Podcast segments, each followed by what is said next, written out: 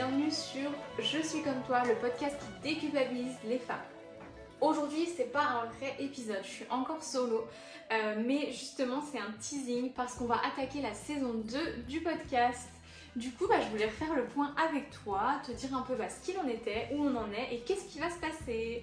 Donc là, on en est à 29.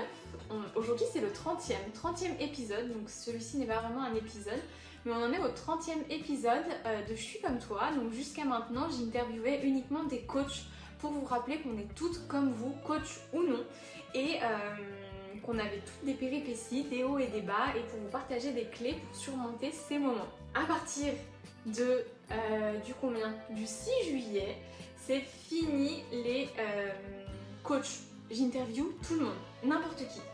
Parce que les personnes ordinaires sont celles qui ont des vies les plus extraordinaires. Pour te donner une idée un peu de ce qui va se passer, c'est qu'il va y avoir plus d'épisodes solo parce que j'ai vraiment à cœur de partager euh, mon vécu, mes expériences, mon ressenti, mes conseils et toujours des invités. Mais par contre, ça peut être tout le monde. Pour te donner un exemple, je vais recevoir euh, une de mes meilleures copines qui est infirmière mais qui est aussi maman, femme et amie et euh, qui parfois ben, se prend des reproches, oh t'as pas le temps. Donc du coup, on va voir comment est-ce qu'elle gère.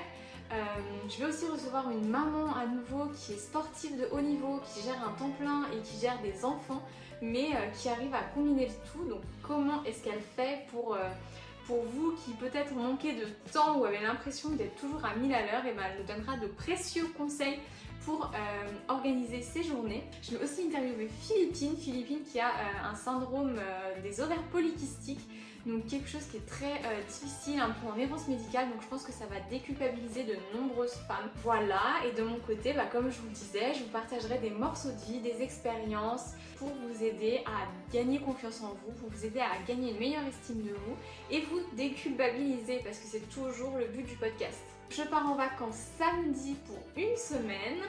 Donc pas d'épisode la semaine prochaine et on se retrouve le 6 juillet pour un tout nouvel épisode de la saison 2 de Je suis comme toi, le podcast qui déculpabilise les femmes.